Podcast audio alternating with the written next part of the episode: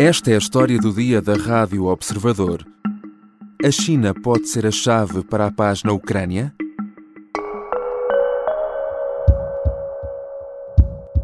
Putin's applauding it. How, so how could it be any good? I'm not being facetious. I'm being deadly earnest. I've seen nothing in the plan that would indicate that there is something that would be beneficial to anyone other than Russia if the Chinese plan were followed. Joe Biden não tem dúvidas e não poupa nas palavras. O presidente norte-americano mata à partida o plano de paz proposto pela China para resolver o conflito na Ucrânia. Diz que não é racional, que só iria beneficiar a Rússia e que está condenado ao insucesso. Só que, para já, o certo é que nenhuma das duas partes em confronto rejeitou totalmente o plano e a própria Ucrânia mostra abertura em falar com a China. Ukraine's President Zelensky has said he plans to meet China's leader Xi Jinping to discuss Beijing's proposals on ending the war in Ukraine. He made the comments in a question and answer session in Kiev to mark the first anniversary of the Russian invasion. Ambiguidade é talvez a palavra mais recorrente quando se fala da China e em especial agora do plano de paz apresentado no dia do primeiro aniversário da guerra na Ucrânia. Em 12 pontos, a formulação da proposta tenta, de certa forma, manter um distanciamento, embora enviando algumas mensagens indiretas. A Rússia diz que o plano chinês tem de ser analisado, mas não vê o fim da guerra para já, e a Ucrânia quer dialogar com Pequim. Mas quais as reais intenções da China com esta proposta? Pequim, que tem sido uma aliada de Moscovo, tem credibilidade para mediar o conflito? São questões para colocar a Jorge Tavares da Silva, professor na Universidade da Beira Interior e analista em assuntos chineses. Eu sou o João Santos Duarte e esta é a história do dia.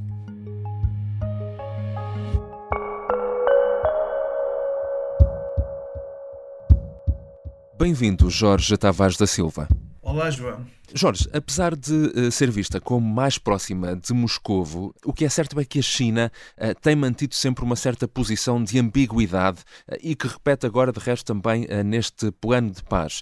por um lado, apoia a soberania ucraniana, por outro, também considera, enfim, legítimas as preocupações de segurança da Rússia. Na sua opinião, por que é que só agora teve esta iniciativa de aparecer como um possível mediador deste conflito Ora, precisamente um ano depois do início da guerra, qual o interesse aqui da China? Na verdade, mantemos, a China mantém a sua postura de ambiguidade estratégica em relação ao conflito. E este plano de paz, podemos lhe chamar assim, embora não seja verdadeiramente um plano de paz, uh, mantém essa ambiguidade, mas eu acho que o contexto é uh, um pouco diferente. Uhum. E é um pouco diferente porque, entretanto, o conflito está numa fase de algum impasse e, portanto, é um momento de desgaste onde, na verdade, as duas partes uh, ainda têm a expectativa de vencer esse mesmo conflito, mas uh, é importante trazer também uma mensagem uh, de paz. E a China, que teve um ano particularmente desafiante para os seus interesses estratégicos, porque é, é, é, foi muito isso que aconteceu uhum. e, portanto, viu sobretudo descolar os Estados Unidos do ponto de vista de uma certa debilidade internacional, aparece a querer recuperar a sua imagem internacional. E, portanto, é, é um plano, chamando-lhe plano, uhum. que é.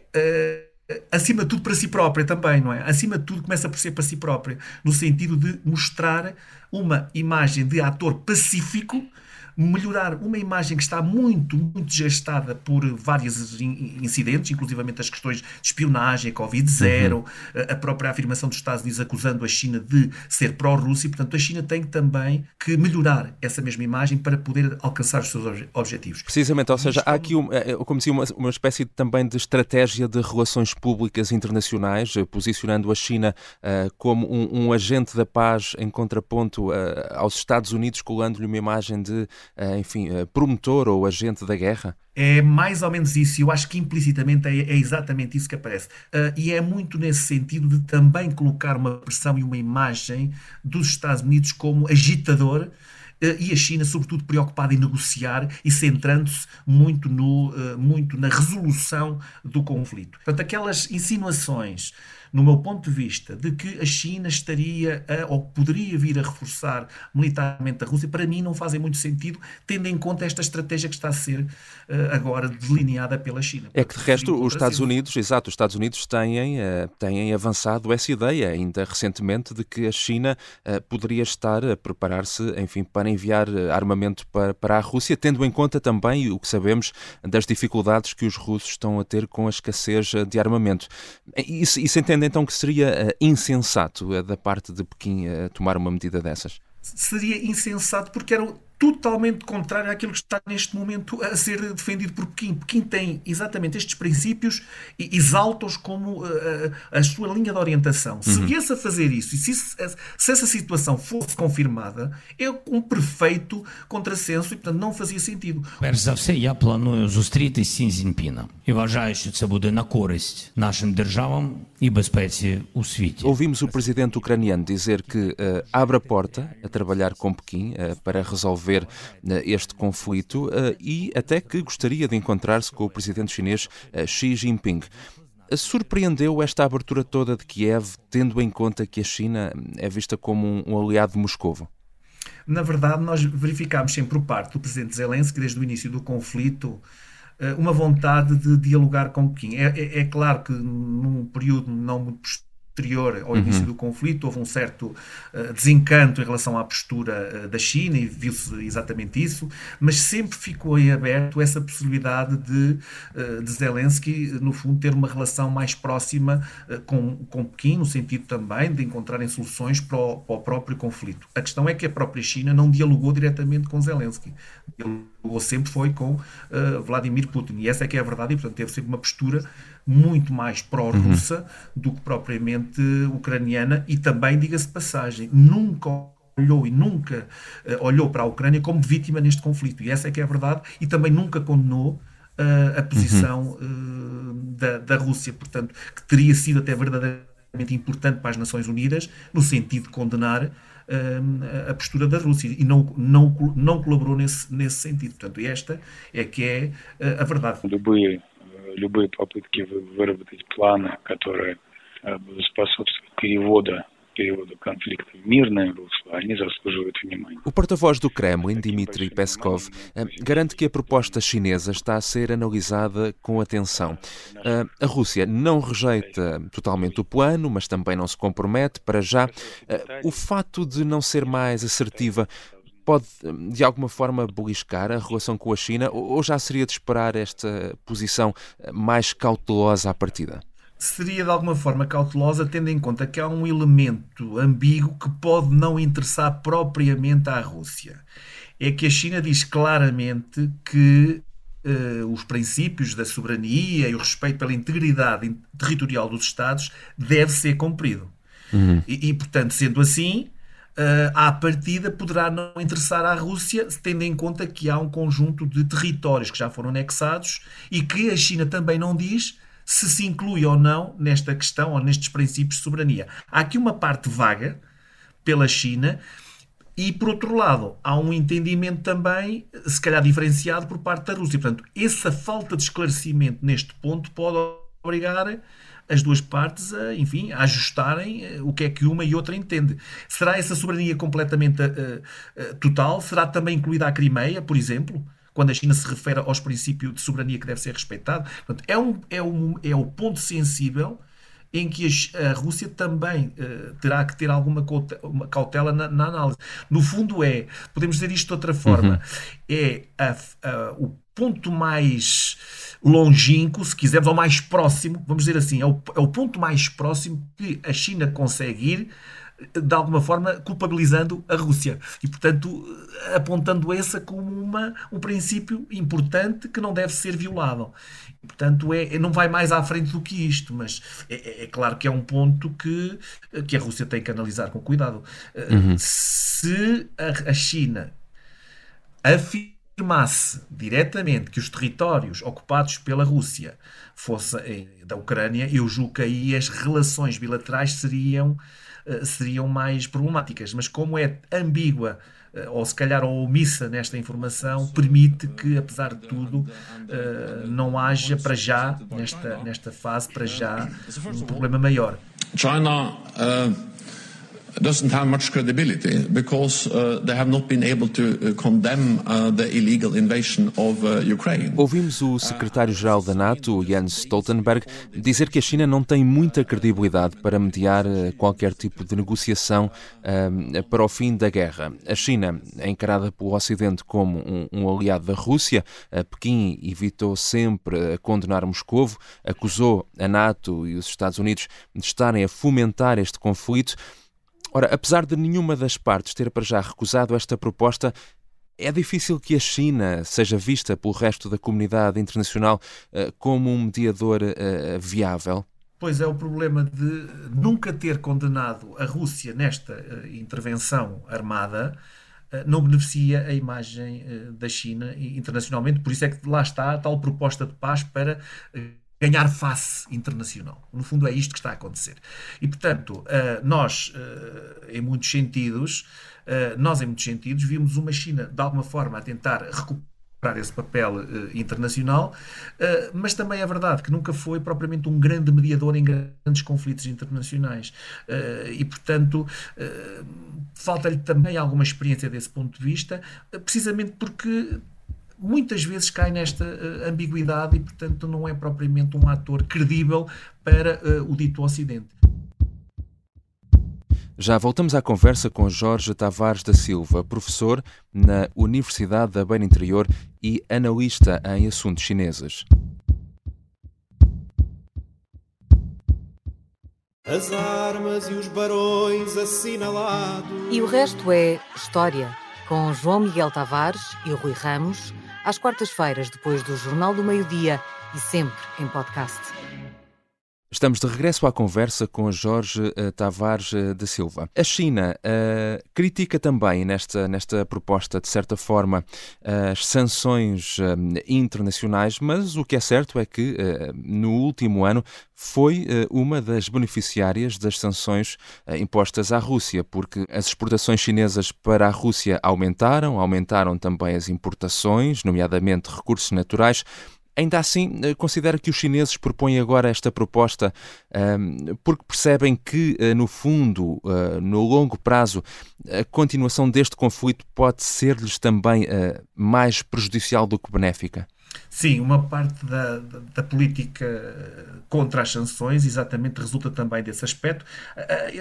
A China é contra as sanções, não é só neste conflito, tem sido eh, em muitos contextos internacionais, há muitos anos, porque considera-se uma ingerência, considera-se de facto um princípio que não deve ser seguido eh, do ponto de vista internacional e porque sofreu durante muitos anos também, depois de Tiananmen, sanções, eh, sanções por parte dos Estados Unidos e da, e da, e da União Europeia, exatamente por causa das questões dos direitos humanos. Já agora, e estamos a falar das sanções, eu acho que há um aspecto uh, importante uh, a considerar. As sanções, eu acho que são mal interpretadas, apesar de tudo, uhum. no contexto europeu uh, e no, naquilo que nós consideramos o Ocidente. As sanções habitualmente não são pouco in, eficazes nos seus resultados. Ehm, nós podemos olhar para vários contextos internacionais onde foram aplicadas sanções e que elas têm o objetivo numa primeira, num primeiro patamar, atingir a economia do país e num segundo patamar, alterar até os regimes políticos, raramente isto acontece. Basta olhar para o caso de Cuba, eh, onde até o próprio regime cubano aproveitou as sanções para eh, usar como arma política em muitos contextos. Nós podemos olhar para Tiananmen, onde foi a Rússia ou a União Soviética, eh, em primeiro lugar, a apoiarem a China e a superar essas mesmas sanções. Nós vimos no caso da Crimeia nós vimos em muitos contextos internacionais, elas têm, de facto, há sempre a oportunidade de escapar a essas mesmas sanções, o que é curioso. E, portanto, são, para já, os efeitos são sempre muito demorados, e neste conflito também são muito demorados, a Rússia encontrou alternativas a essas eh, mesmas sanções e, portanto, são sempre muito pouco eficazes. Claro, é evidente que não estou a dizer que não tem, eh, que não tem efeitos, claro que tem efeitos, mas são efeitos demorados e não são tão eficazes como se pensa. Mas como a União Europeia, e isto é que é importante dizer, uhum. como a União Europeia, que foi um espaço que a Europa, no sentido geral, um espaço que se despreocupou com as questões de segurança. Porque isto, esta é que é a realidade. Quando os orçamentos de defesa na Europa passaram a ser residuais, e quando se olhava de forma invisível para países como a China, a Rússia e outros, porque não faziam mal, entre aspas, a ninguém, e portanto descurou-se tudo isso, quando aparece a ameaça russa, a Europa não tinha capacidade de responder com coisa nenhuma. E, portanto, respondeu com sanções para a opinião pública europeia ficar, de alguma forma, pronto. A União Europeia reagiu. E reagiu como? Com sanções. Dá vontade de rir do ponto de vista da Rússia, não é? Como, como uhum. tem feito. Encontrou imediatamente alternativas com a Ásia Central, com a China e com todos os países do sul global, onde consegue, e mais, a economia russa, inclusivamente, eh, até vai crescer. E, portanto, eh, se estamos a pensar nos efeitos da das sanções uh, deixa muito a desejar. E, portanto, é, acaba por ser uma ineficácia da própria uh, União Europeia no sentido de olhar também para as suas questões de segurança fundamentais. E, portanto, aparecem com as sanções, mas têm o resultado uh, muito, muito negativo, porque, na verdade, é demorado e acaba. Quantos pacotes é que já foram aplicados ao longo de todos estes meses? E, na verdade, os efeitos são, são muito pouco, pouco significativos e, portanto, esta é que também é a realidade. Uma questão que uh, surge sempre quando falamos da China e do que está a acontecer, também pondo em contexto entre a Rússia e a Ucrânia, é a situação de uh, Taiwan. Uh, se lermos esta proposta e, e, e, a quisermos transpor para o caso de Taiwan, penso que até nisso há uma certa ambiguidade. Ou seja, por um lado, a China diz aqui neste documento que a integridade territorial deve ser respeitada e sabe-se que Pequim considera Taiwan parte do território chinês. por outro, declara também que o conflito e a guerra não uh, beneficiam ninguém. Ora, o que é que isto pode uh, significar face às pretensões de Pequim para, para Taiwan? Podemos ler aqui alguma coisa uh, em relação ao que a China pretende fazer no caso de Taiwan ou, ou nem por isso? Bom, por um lado, o princípio da soberania e da integridade territorial, olhando para Taiwan como um território seu, uh, tem essa mensagem. E, portanto, dizendo que, e, e, é um princípio que a China defende em todos os contextos. Não é só na questão de Taiwan, mas defende em todos os contextos. E não podia fazer de maneira diferente. Por isso é que também está amarrado uh, exatamente este princípio no próprio conflito da Ucrânia. Por isso é que fica ali numa situação que quer apoiar a Rússia, mas também não pode apoiar porque tem este princípio tão uh, salvaguardado. E, portanto, em relação a, a Taiwan, tem essa mensagem e, simultaneamente, a guerra como, uh, como solução para a, a resolução de, de, de, questões internacionais, que no fundo é o artigo 2 número 3 da Carta das Nações Unidas, um, também, em muitos sentidos, é isso que tem seguido, ou seja, ainda que faça todas aquelas demonstrações de força, tem dito reiteradamente que quererá resolver a questão de Taiwan pela via pacífica, ainda que diga que se calhar não pode ficar assim eternamente, mas vai defendendo uma solução pacífica para a, a crise de Taiwan. E, portanto, também não fere muito o princípio quando existe, não é? E, portanto, se calhar, implicitamente, podemos tirar alguma fazer aqui algum paralelismo, aliás, terá esse cuidado de aquilo que dizer aqui eh, nestes 12 pontos, ou aquilo que está mencionado nestes 12 eh, pontos, não vir a ferir a sua posição no futuro e, portanto, eu acho que podemos fazer, podemos fazer ou tirar essas ilações em relação ao contexto de Taiwan, sim. Obrigado, professor Jorge Tavares da Silva. Obrigado pela oportunidade. Jorge Tavares da Silva é professor na Universidade da Beira Interior e analista em assuntos chineses. Esta foi a história do dia. Neste episódio usamos também sons da BBC, Euronews e ABC. A sonoplastia é do Artur Costa, a música do genérico do João Ribeiro. Este episódio contou ainda com a colaboração da Nadine Soares. Eu sou o João Santos Duarte. Até amanhã.